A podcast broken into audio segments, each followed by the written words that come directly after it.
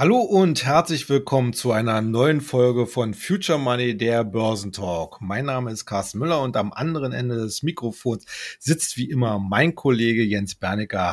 Ja, heute haben wir auch wieder mal ein vollgepacktes Programm. Heute ist ja der 1. Mai, eigentlich ein Feiertag, aber wir haben uns natürlich dann sozusagen zwischen Frühstück und Gänsebraten nochmal zusammengesetzt und wollen die vergangene Woche Revue passieren lassen, denn da gab es ja einige interessante Entwicklungen, vor allen Dingen aus dem Technologiesektor zu denken, wer da zum Beispiel an die Zahlen von Meta-Plattforms oder von Amazon, auch Microsoft hat für neue Schlagzeilen gesorgt, aber auch im Nebenwertesektor, insbesondere auch im deutschen Nebenwertesektor, gab es einige spannende Entwicklungen, unter anderem von Eichstron und von Warta. Das sind sozusagen unsere Programmpunkte, die wir uns hier heute vorgenommen haben. Aber bevor wir in die Einzelanalyse gehen, wollen wir uns natürlich erst einmal dem Gesamtmarkt widmen. Und da schauen wir natürlich vor allen Dingen auf DAX und S&P 500 sozusagen als beide Kontrahenten diesseits und jenseits des Atlantiks, äh, wobei man so ganz generell sagen muss, beide Indizes trampeln so ein bisschen auf der Stelle, obwohl zum Schluss der vergangenen Woche hier doch so ein kleiner Tick nach oben gelungen ist. Also der DAX ging ja am Freitag bei rund 15.920 Punkte aus dem Handel äh, und beim S&P 500, da ging's äh, in Richtung äh, 4200 Punkte. Äh, ja, im Prinzip jetzt dann gleich die Frage an dich, Jens. Wie schätzt du denn die aktuelle Situation an den Märkten ein und was sagt dir denn eigentlich so der äh, jüngste Aufwärts, äh, ja, bei den wichtigsten Indizes? Äh, definitiv. Also wir sind, wie, wie ich es eben schon sagte, definitiv in einer Frühjahrsrallye. Ja, und das ist natürlich etwas, was durchaus bis in den Sommer laufen kann. Ähm, ich würde in diesem ja nicht den alten Börsenspruch Sell in May and go away anwenden. Ich glaube, das wäre ähm, im Moment äh, nicht der richtige, äh, der richtige Weg, weil wenn die Indizes tatsächlich jetzt Jahreshöchstkurse ähm, erreichen und darüber schreiten, dann setzt es ja eine ganz andere Anlegerschaft unter Druck, nämlich diejenigen, die bisher gar nicht dabei sind und die bisher zu skeptisch oder zu ängstlich gewesen sind. Und ähm, dann äh, müssen die sich irgendwann entscheiden, ob sie jetzt ihre Position aufgeben oder in Frage stellen oder nicht. Und dann nährt die Hosse sozusagen die Hosse. Und das kann also wirklich dann noch bis in den Sommer tragen. Und möglicherweise kommt es dann erst im Herbst zu einer Konsolidierung. Aber das müssen wir heute noch gar nicht entscheiden. Heute müssen wir einfach nur festhalten, dass wir frische Daten haben von den Unternehmen.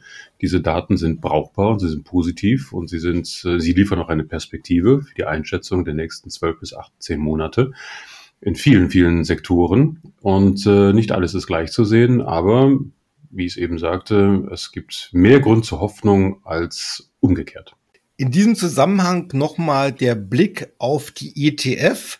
Wir haben ja im Future Money auch hier explizit ein ETF-Musterdepot und natürlich stellt sich die Frage, wenn man jetzt mal so auf die Sicht der nächsten drei bis sechs oder neun Monate schaut. Wir haben ja äh, bei vielen ETFs in der letzten Zeit erhebliche Abschläge gesehen. Äh, stehen die jetzt weiterhin eher so ein bisschen im Abseits oder sollten sich Anleger schon auch mit diesen ETFs, gerade auch was die Trendthemen wie Mobility etc. angeht, mehr beschäftigen? Na, da wird es auf jeden Fall höchste Zeit, ähm, denn man läuft sonst Gefahr, äh, der ganzen Geschichte ein bisschen hinterherzulaufen und den wirklich attraktiven, günstigsten Einstiegspunkt ver verpasst zu haben. Ähm, was wir letztes Jahr gesehen haben, 22 war ja jetzt keine Zäsur in den Sektoren, sondern es war eine Zäsur des Finanzmarktes. Ja, wir haben einfach nur gesehen, dass die Bewertungen aller Unternehmen über alle Sektoren hinaus zu hoch gewesen sind und dass diese sind, angepasst worden sind. Aber die Stories der Unternehmen sind natürlich unverändert intakt, Rezession hin oder her. Es heißt dann vielleicht, dass es ein bisschen langsamer vorangeht, aber die, gerade die wichtigen Stories im Tech-Bereich, Ob jetzt E-Mobility, Batterietechnologie, Pharma auch, Medizintechnik, äh, künstliche Intelligenz, als mal ganz groß zu nennen, ähm, im gesamten Energiebereich, Infrastrukturbereich, also die Liste wird immer länger und immer länger, da gibt es natürlich eine erhebliche Dynamik. Und die passiert völlig losgelöst dessen, was wir an der Börse im Kursen sehen. Was in den Unternehmen passiert, ist nicht unbedingt immer identisch mit dem, was wir in den Kursen sehen. Und deswegen ist es jetzt wichtig einzuschätzen, was passiert auf der Unternehmerseite und was passiert eben hier auf, den, unter, äh, auf der Börsenseite. Und ein ETF ist ja nichts anderes als ein Korb, in dem Aktien reingesteckt werden, je nachdem, wer den ETF managt oder wie die Anlagekriterien des ETFs sind. Und da muss man sich halt anschauen, was ist in diesem Korb drin? Sind da die richtigen Aktien drin, die tatsächlich gut positioniert sind oder auch nicht? Und in manchen Sektoren, wie zum Beispiel Energie oder Pharma, ist es sehr hilfreich, auf einen ETF auszuweichen, weil es gibt so viele interessante Unternehmen, an denen man sich überall gerne beteiligen möchte. Aber man hat schlicht einfach nicht die finanziellen Mittel, alle Aktien zu kaufen. Das, kein Privatanleger wird das sich ermöglichen. Und da sind ETFs natürlich eine hervorragende Wahl und ein hervorragendes Instrument, um zum Beispiel in der E-Mobility oder auch im Energiebereich unterwegs zu sein. Und zwar breit aufgestellt und mit guten Unternehmen. Aber wie gesagt, man muss sich einfach genau anschauen, was in diesem Korb drin ist. Und dann legt man den ETF im Kursverlauf neben den, den Sektorindizes und dann kann man schon erkennen, ähm, ob der ETF äh, mhm. die, die, die breiten Kurse spiegelt oder nicht. Das ist ja relativ leicht. Aber um die Frage zu beantworten, ja, dieses Jahr ist eben ein Jahr, wo jetzt schon disponiert werden sollte, damit wir dann den Trend der nächsten bis zu sieben Jahre voll mitfahren können. Weil niemand möchte einsteigen, wenn die Kurse wieder oben sind, sondern wir möchten mhm. einsteigen, wenn sie noch unten sind. Genau. Äh, in diesem Zusammenhang vielleicht noch so ein äh, Hinweis in eigener Sache. Wie gesagt, in unserer ETF-Strategie äh, schauen wir natürlich auch immer ein bisschen auf die Kostenstruktur. Also wenn Sie äh, äh, sich für ETFs interessieren, gucken sich auch nicht nur die Zusammensetzung genau an, ob die dann tatsächlich ihrem Anlagebedürfnis entspricht, sondern natürlich auch die Kostenstruktur, Struktur, äh, also sprich, was der ETF dann pro Jahr so als eigene Gebühr verlangt. Äh, jetzt geht's um Einzelwerte. Steigen wir mal in die Einzelanalyse ein. Da hatten wir ja in der vergangenen Wochen wirklich ein paar richtige Hochkaräter jetzt bekommen. Fangen wir mal an gleich mit dem E-Commerce-Giganten Amazon. Der präsentierte ja auf der einen Seite sehr starke Zahlen. Allerdings kam die Aktie dann dennoch unter Druck, weil die Prognose für das Cloud-Geschäft, sprich für AWS, etwas enttäuschte. Also am Freitag gab es hier einen Abschlag von rund vier Prozent. Allerdings bleibt das alles noch im kurzfristigen Aufwärtstrend, der sich ja so seit Mitte März ausgebildet hat. Ja, wie beurteilst du die Zahlen von Amazon und welche Perspektive könnte sich für die Aktie daraus ergeben? Also grundsätzlich muss man erstmal festhalten, dass Amazon immer noch wächst, auch das äh, Cloud-Geschäft. Äh, es verlangsamte sich vielleicht im Jahresvergleich von 20 Prozent äh, im vierten Quartal auf jetzt 16 Prozent und 16 Prozent ist aber immer noch eine stolze Zahl, vor allen Dingen vor dem Hintergrund des augenblicklichen wirtschaftlichen Umfelds. Und ähm, was hier eigentlich zum Ausdruck kommt, und das haben wir dann auch bei den anderen äh, gesehen, Google oder Microsoft, die auch im Cloud-Geschäft massiv unterwegs sind, dass äh, diese Unternehmen lediglich spüren, dass es auf der Abnehmerseite, also dass die Unternehmen, die sich der Cloud bedienen, dass man da ein bisschen kostenbewusster operiert. Ja, es werden Investitionen ein bisschen hinausgezögert und äh, man will ein bisschen das Geld zusammenhalten, bevor man neue Cloud-Dienste in Anspruch nimmt oder auch aufbauen lässt. Und das ist vor dem Hintergrund des allgemeinen Stimmungsbilds natürlich völlig verständlich. Also Bremseffekte sind äh, zu erwarten, aber es sind eben keine Full-Stop-Effekte. Und die Börse neigt dann immer gerne zum Übertreiben. Deswegen sage ich in solchen Phasen immer, Erschreckungskurse oder Enttäuschungskurse sind für mich immer Kaufkurse, weil die Börse sofort sagt, ach, 16 äh, Prozent sind aber nicht 20 Prozent und äh, möglicherweise wird es ja noch weniger. Und äh, deswegen gibt es dann erstmal einen Abschlag. Also solche Kurse sind mit Sicherheit dann immer zu nutzen. Es muss nicht gleich am gleichen Tag sein. Vielleicht wartet man noch zwei, drei Tage, bis der Schrecken so ein bisschen verdaut ist. Aber oft genug haben wir schon gesehen, dass die Börse dann schon am nächsten Börsentag, also jetzt äh, werden wir ja sehen, heute oder morgen, ähm, dass dann sofort wieder die Gegenbewegung eintritt. Und das ist dann letztendlich eine Bestätigung, dass im Grunde eigentlich alles noch in Ordnung ist. Es hat sich bei Amazon nichts Großartiges verändert. Die Herausforderungen im Cloud-Geschäft sind natürlich nach wie vor gegeben, Wettbewerbsdruck, aber die großen Konzerne sind da gut positioniert und da mache ich mir gar keine Sorgen. Und wenn man sich den Kursverlauf von Amazon anschaut, dann muss ich sagen, wir sind immer noch unten da, so in der Talsohle, in der Bodenbildung, während andere Unternehmen sich schon deutlich erholt haben. Und derjenige, der ein Schwergewicht in seinem Depot haben möchte, wo wirklich alle Bereiche abgebildet sind, der wird mit Amazon sicherlich auch in diesem Jahr noch ganz gut fahren. Also für mich ist die Aktie unverändert noch ein Kauf. Hm. Apropos äh, Verbesserung bei Technologiewerten. Der nächste Wert, äh, Meta-Plattforms. Wenn man sich das mal vorstellt, im Anfang November 2022 hat die Aktie noch um die 88 Dollar gekostet. Jetzt zum Ende letzter Woche äh, 240 Dollar, also eine Verdreifachung. Äh, dabei gab es gerade äh, in der Woche einen richtigen Satz nach oben, weil man äh, vor allem bei den Werbeeinnahmen eine sehr positive Entwicklung verzeichnen konnte. Interessant allerdings war auch, was Meta-Plattforms äh, gesagt hat äh, zum Thema künstliche Intelligenz. Bisher war ja Meta Schrägstrich äh, Facebook äh, immer so als als dieser Metaverse äh, äh, Titel gehandelt worden. Äh, jetzt äh, wird so ein bisschen der Fokus verändert in Richtung KI. Wie ordnest du denn das jetzt ein? Ist jetzt Metaverse so ein bisschen abgeschrieben? Äh, muss jetzt Facebook, schrägstrich, äh, Meta-Plattforms äh, mehr eine KI-Story entwickeln? Und wie beurteilst du denn überhaupt diesen deutlichen äh, Aufschlag, was die Aktie jetzt angeht? Naja, also zunächst einmal befinden wir uns immer noch in der Erholungsphase bei Meta äh, vor dem Hintergrund dieser horrenden Abschläge, die wir im letzten Jahr gesehen haben. Also Facebook ist ja letztes Jahr also heruntergedrückt worden von 380 Dollar auf eben deine mhm. genannten 88 und jetzt eben die Erholung und der faire Wert, wenn man so mal die klassischen Bewertungsmaßstäbe ansetzt und darauf einigt sich auch die Wall Street bei Meta, liegt irgendwie bei 260 Dollar. So, da ist das Unternehmen fair bewertet. Was heißt fair? Fair heißt einfach jetzt mal mit ganz normalen äh, Bewertungskriterien, die angesetzt werden, also Verhältnis mh, hm, Gewinn äh, äh, zu den äh, zu den Schätzungen oder zu den Aktienkursen. Ähm, jetzt im Moment wird Meta mit den 9,4-fachen der, der Schätzungen im Verhältnis zum Unternehmenswert äh, gehandelt und normalerweise äh, sollte das schon um die 10 bis 11-fache sein. Also insofern ist da noch ein bisschen Spielraum. So, das ist das eine. Also wir reden jetzt erstmal nur von dem der Gegenbewegung zum letzten Jahr.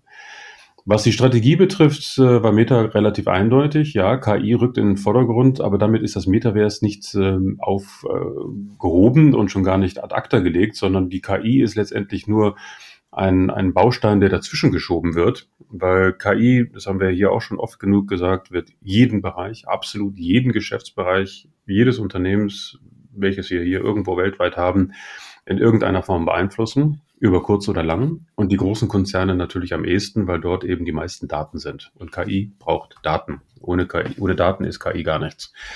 Und diese Unternehmen haben gigantische Mengen an Daten. Und jetzt nutzen sie natürlich die KI, um diese, diese Daten so einzusetzen, dass eine, eine, eine, eine Werthaltigkeit entsteht, beziehungsweise Werte gehoben werden können. Und bei Meta ist das deswegen wichtig, weil die damit in der Lage sind, ihr Werbegeschäft noch stärker zu fokussieren. Im letzten Jahr gab es ja diese Diskussion, wie sieht das aus mit dem Werbegeschäft äh, vor dem Hintergrund der gesetzlichen äh, Bestimmungen, die sich ja letztes Jahr geändert haben und auch im Jahr davor. Und alle haben gesagt, oh, das mit dem Werbeeinnahmen, das wird bei Meta wohl schwierig werden. Äh, wie ist überhaupt der Business Case von Meta? Naja, die KI ist eben ein Game Changer und damit kann man durchaus mit Werbung wieder Geld verdienen. Und zwar Nachhinein vielleicht sogar noch besser, weil man noch fokussierter, noch präziser seine Werbung platzieren kann und damit auch effektiver Werbeeinnahmen generieren kann. Und das ist für Plattformen wie Meta natürlich extremst wichtig, Und deswegen ist KI jetzt eben das Hype-Thema schlechthin an der Wall Street. Wir hatten es ja im Januar hier schon gesagt und das bewahrheitet sich jetzt auch. Und Meta und alle anderen unterstreichen jetzt auch, wie wichtig es ist, im KI, äh, in der KI Tritt zu fassen. Jeder auf seine Art und Weise. Also es gibt nicht die eine KI-Lösung, sondern es wird sehr, sehr, sehr viele KI-Lösungen geben. Und ähm, damit heizt Meta wieder Fantasie in den Kurs ein. Und damit kann die Börse was anfangen. Damit kann man sagen, ja, Moment, Facebook hat immer noch sehr viele Nutzer, auch loyale Nutzer. Die Generation hat sich vielleicht geändert, es sind vielleicht andere Nutzer als vor 15 Jahren, spielt aber keine Rolle. Und ähm, jetzt fängt die Börse an, das wieder in etwas neutralerem, vielleicht auch besserem Licht zu sehen. Und deswegen würde ich sagen, also bis 260 Dollar haben wir die Aktie auf jeden Fall noch kurzfristig Spielraum. Dann wird es sicherlich Gewinnmitnahmen geben, weil es wird Leute geben, die haben unten bei 100 gekauft und wollen dann oben vielleicht auch mal Kasse machen. Also erwarte ich, dass bei 260, 270 Dollar irgendwo eine Konsolidierung passiert, eine Art Seitwärtsbewegung. Dann mhm. schaut man sich das ganze Bild nochmal an. Aber so ist das an der Börse. Totgeglaubte leben länger. Und wer die Medienberichterstattung von Facebook oder Meta im letzten Herbst gelesen hat, der hätte es mit Sicherheit nicht für möglich gehalten, dass der Kurs jetzt wieder dort steht, wo er jetzt steht. So ist das ja. eben.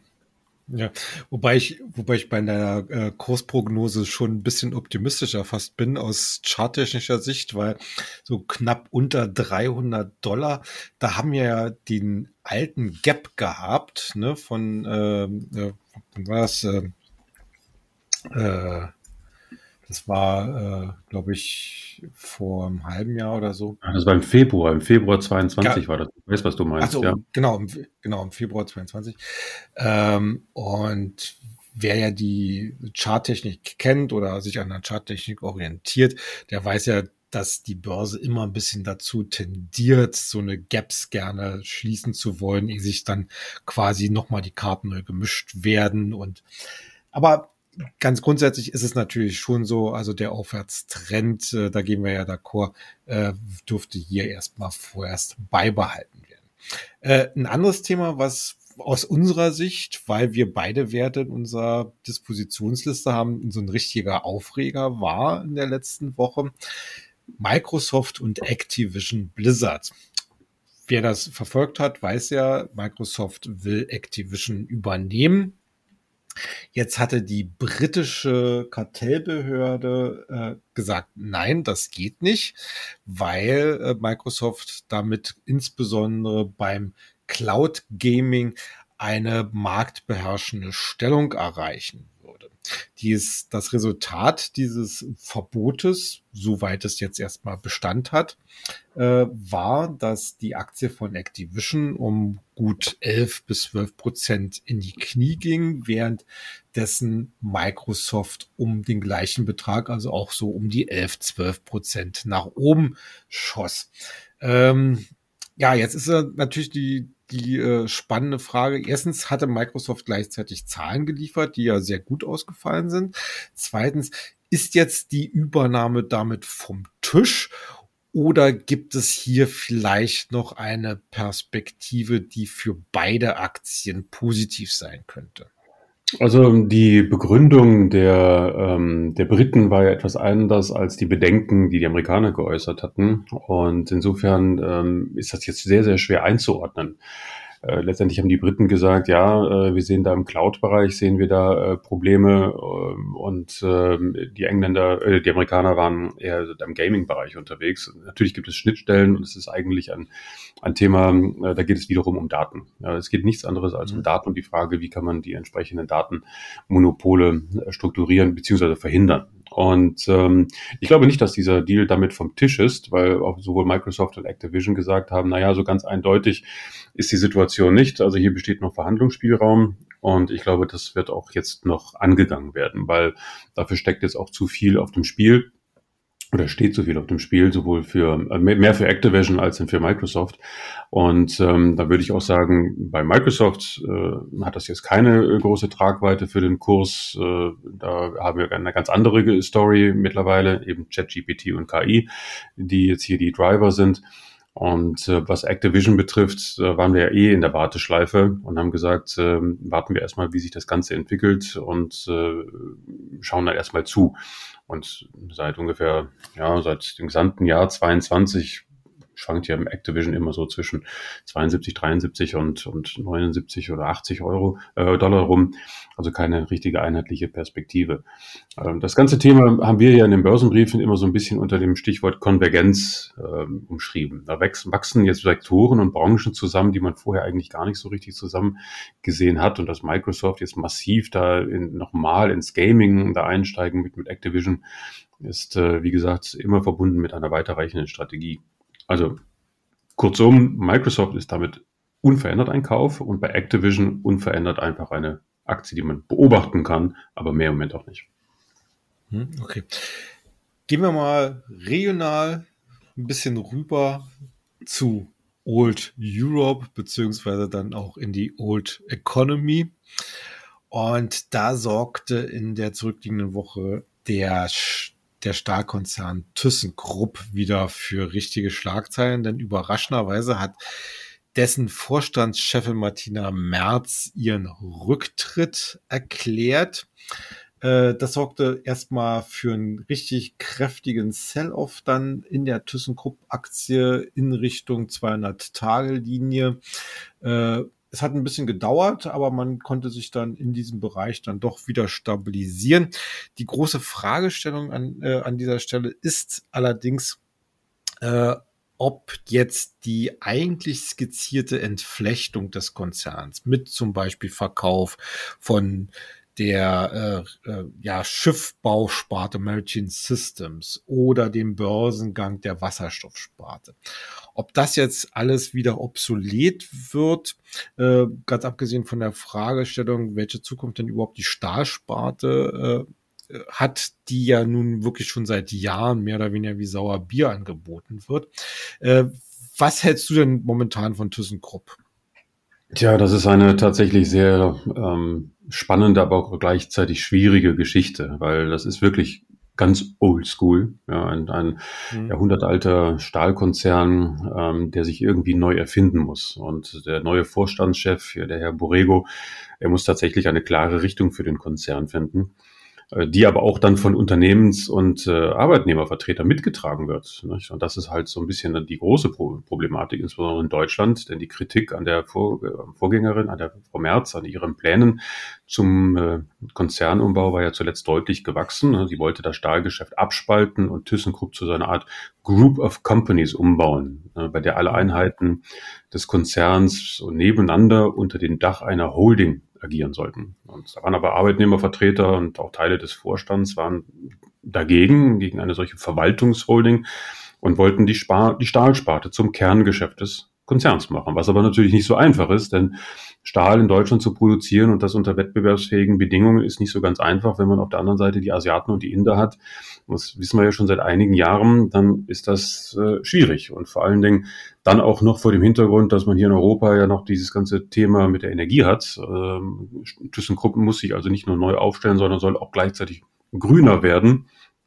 Die ThyssenKrupp hat ja schon Förderanträge äh, gestellt an die Europäische Union zur grünen Transformation und will auch in Duisburg hier äh, in zwei Jahren die erste Direktreduktionsanlage in Betrieb nehmen, mit der Stahl dann eben klimafreundlicher produziert werden kann und so weiter. Also das sind wirklich eine ganze Summe von, von Aufgaben. Dann eben, wie von dir erwähnt, äh, die Abspaltung der, der, der Werftsparte ThyssenKrupp Marine Systems und äh, dann gibt es auch noch die Baustelle ThyssenKrupp Ude, wo da Elektrolyseanlagen und Düngemittel und Chemiefabriken und Rafferien äh, drin sind. Also das ist ein Riesenkonvolut und tatsächlich ist die Frage, was macht man da draus?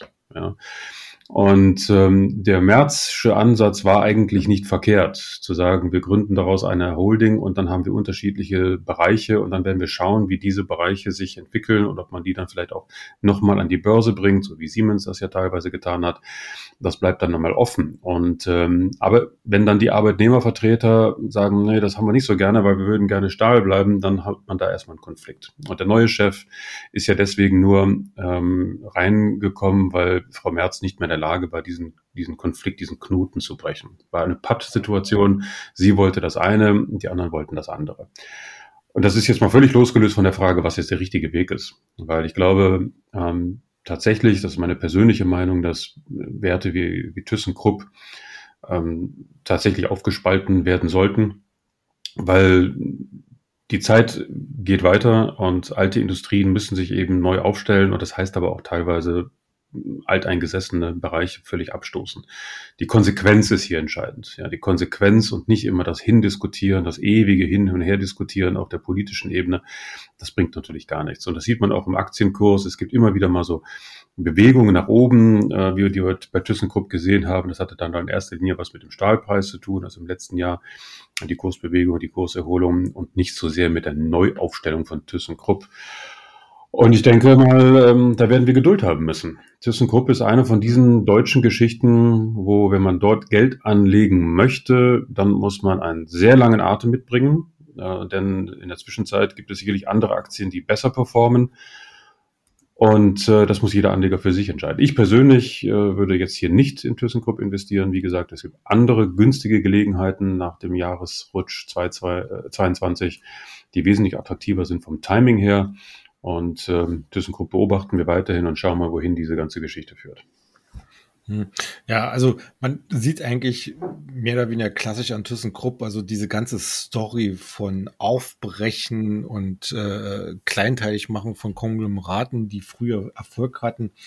Äh, das ist keine, ja, kein Selbstläufer. Wie gesagt, es hat gut bei Siemens funktioniert.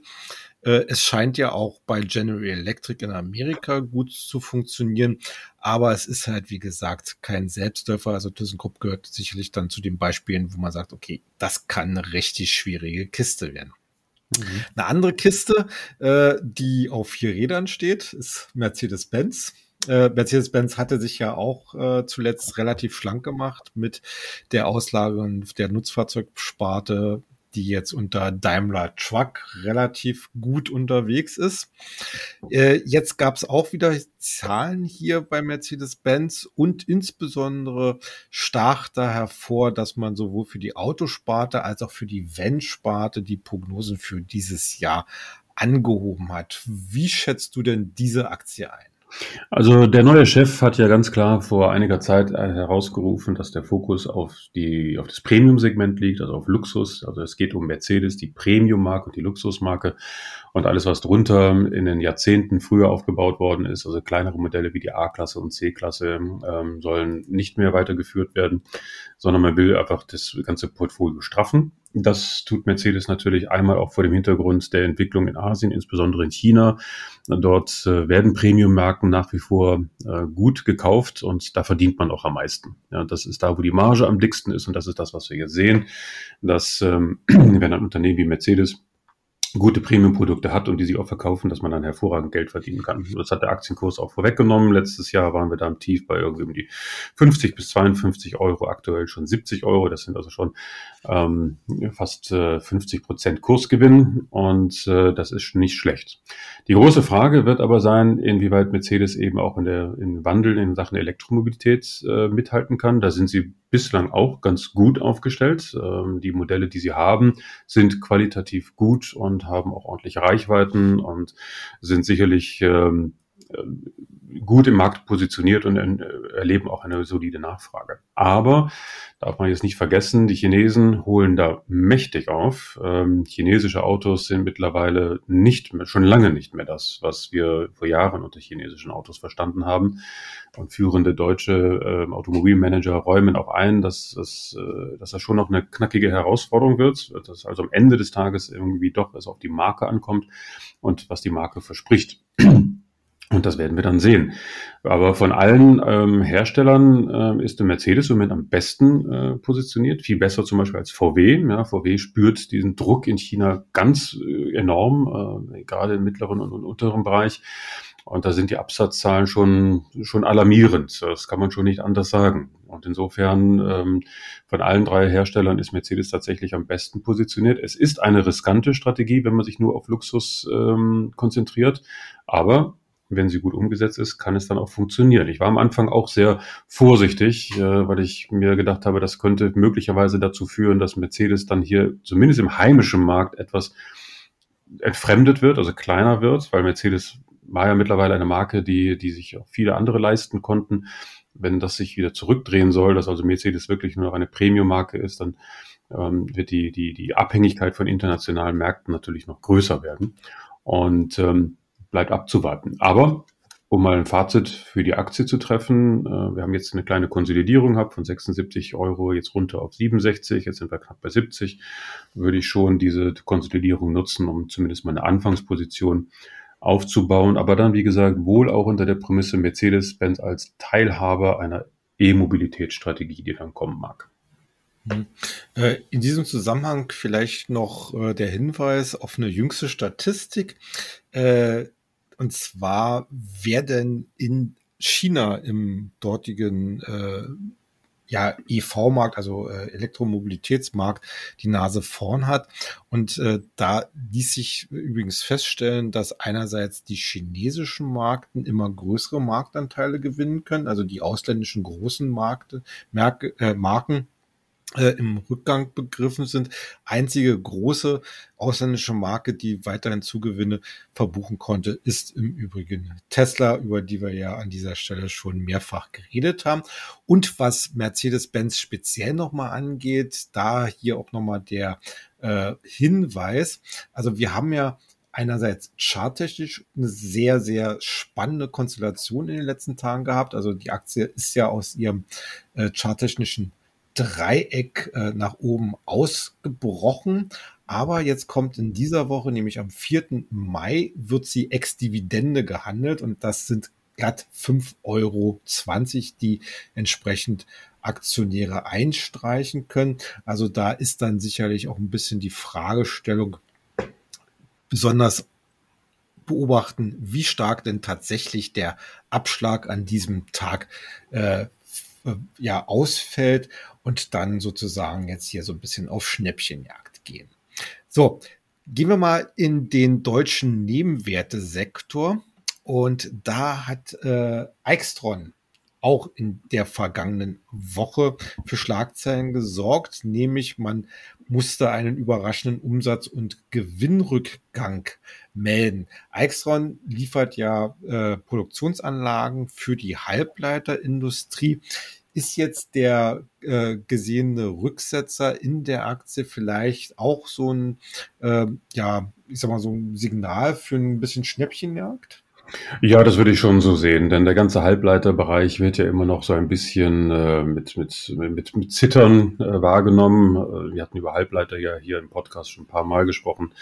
Und ähm, wenn jetzt wieder so, so Enttäuschungs- oder Angstkurse zustande kommen und wir bewegen uns ja jetzt wieder auf dem Kursniveau ungefähr vom Februar, dabei knapp 25 Euro, ähm, dann würde ich schon sagen, das ist dann wieder eine Gelegenheit, wo bestehende Position aufgestockt werden sollten, weil es scheitert ja nicht an der Strategie von Eichstron, es scheitert auch nicht an der Produktqualität oder an einem mangelnden Auftragsperspektiven, die da noch kommen mögen, sondern lediglich der Einschätzung des gesamten Halbleitersegments im zweiten Halbjahr.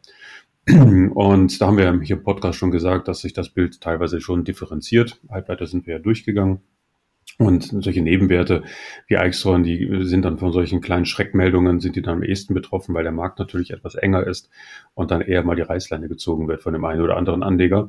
Aber in der Vergangenheit äh, hat sich das eigentlich immer als, als Kaufchance äh, gesehen, denn Eichstron sagte auch, an der Stelle, ja, wir spüren das, äh, dass im Moment die Zurückhaltung noch da ist aufgrund eben der hohen Unsicherheit, was die wirtschaftliche Entwicklung betrifft. Aber von der Tendenz her sind äh, die, die Kundenbeziehungen und, und die, die Qualität des Auftragseingangs unverändert intakt. Und man gibt sich da also relativ entspannt. so insofern interessieren mich dann immer die Aussagen des Managements mehr als das, was die Zahlen tatsächlich produzieren. Und äh, da würde ich sagen, Eichstron äh, ist jetzt wieder ein Kauf. Klar, man muss damit rechnen, dass die Aktie ein bisschen volatil ist. Das ist ja aber immer schon gewesen. Eichstron war immer schon in den letzten Jahren ein ziemlich volatiles Papier und ähm, das wird sich jetzt auch so fortsetzen. Aber von der Tendenz her, wie gesagt, positiv und ich räume auch ein, dass Eichstron im nächsten Halbleiterzyklus sicherlich noch gutes Potenzial nach oben hat und ich würde mich auch nicht wundern, wenn wir zum Jahresende Kurse haben, deutlich so über 32, 33 Euro. Und ähm, das ist dann schon ja, knapp 30, 30 bis 40 Prozent über dem aktuellen Kurs. Und das reicht schon vollkommen aus. Hm. Noch ein Wert, der Schlagzeilen machte, war Warta. Wir haben ja vor einiger Zeit für den, um den Batteriehersteller ja schon mal oder über den Batteriehersteller schon mal gesprochen. Jetzt neue Zahlen zum, Verle äh, zum letzten Jahr. Es wurde wieder ein hoher Verlust verzeichnet ein kleiner Lichtblick beim operativen Ergebnis, aber dennoch bleibt die Aktie und beziehungsweise bleibt auch das Unternehmen in höchster Not. Äh, wie schätzt du denn hier die Chancen auf einen möglichen Turnaround ein? Tja, das steht und fällt eben mit der Frage, wie die Umstrukturierung oder mögliche Kapitalerhöhung oder Kapitalerhöhung hier noch jetzt äh, zu erfolgen haben. Äh, das ist ja das, was die Analysten und uns alle beschäftigt. Ähm, gleichzeitig natürlich auch die Frage, äh, welche Kundenentwicklung es sich bei den, bei diesen kleinen Lithium-Ionen-Knopfzellen zeigt. Das ist ja das, was, wo Warta groß geworden ist. Und äh, da gibt es ja mittlerweile auch neue Tendenzen und von Warta kommt da einfach im Moment zu wenig. Es kommt einfach zu wenig Story, zu wenig Perspektive, an die man sich orientieren kann. Es hat so den Eindruck, als, als hangelt sich Warta von Quartal zu Quartal und äh, hofft, äh, dass das irgendwie eine stabile Seitenlage ist. Und das reicht natürlich dann der Börse nicht aus, um dann eine Kursfantasie zu entfachen. Also da braucht es schon ganz klare Ankündigungen äh, vom Vorstand, äh, wie man denn gedenkt, sich in diesem energetischen Umfeld, in dem Warta sich befindet, in den nächsten fünf oder zehn Jahren zu positionieren. Und das fehlt. Und solange das fehlt, ist die Aktie eigentlich auch nicht interessant. Das heißt, äh, von der Bewertung her sicherlich nicht, äh, definitiv nicht teuer. Ähm, darf natürlich nicht berücksichtigen, äh, nicht vergessen, dass äh, Rate auch noch eine relativ hohe Verschuldung hat. Das ist natürlich im Umfeld steigender Zinsen auch nicht so positiv. Wenn die Zinsen dann wieder ein bisschen zurückkommen, dann äh, lässt der Druck ein bisschen nach. Aber summa summarum, es fehlt einfach an der Story. Ja, also wäre für mich Warta eine Beobachtung, weil ich finde den Namen natürlich sehr stark und das Unternehmen ist auch sicherlich ein gutes Unternehmen. Aber ohne Story bewegt sich im Kurs erstmal gar nichts. Und wie wir eben schon im anderen Fall gesagt haben, dann macht es doch mehr Sinn, ähm, das Geld vorerst anderwertig äh, zu investieren. Und wenn sich dann irgendetwas Neues ergibt, dann hat man immer noch alle Zeit der Welt, um auf dieses Schnäppchen dann einzusteigen. Aber noch ist es nicht so weit. Apropos Geld anderweitig investieren.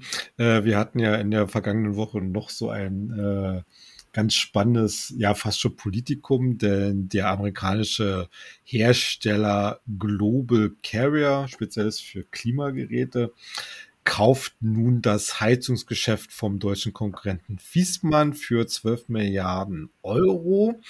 Äh, ja, die Heizungssparte von Fiesmann ist natürlich die Wachstumsstory schlechthin, was Wärmepumpen angeht, was ja politisch in Deutschland gewollt wird. Und deswegen hat ja auch unser Wirtschaftsminister schon angekündigt, dass er diese Übernahme überprüfen wolle. Allerdings, äh, soweit die bisherigen Einschätzungen sind, äh, dürfte er da kaum äh, Handhabe haben, das äh, zu verbieten. Äh, die Einzelheiten zu Carrier Global, die ja auch in unserem Bestand im Frank äh, nicht im, äh, im Future Money sind äh, und äh, in der Dispositionsliste, äh, den bekommt ihr dann äh, auf unserer Website äh, zu lesen. Äh, an dieser Stelle von meiner Seite aus nochmal herzlichen Dank heute fürs Zuhören. Ich hoffe, ihr schaltet dann nächste Woche auch wieder ein. Ich bedanke mich bei dir, Jens, für deine Einschätzungen heute und ich sage dann schon mal Tschüss, bis zum nächsten Mal. Immer wieder sehr gerne und auch von meiner Seite Tschüss.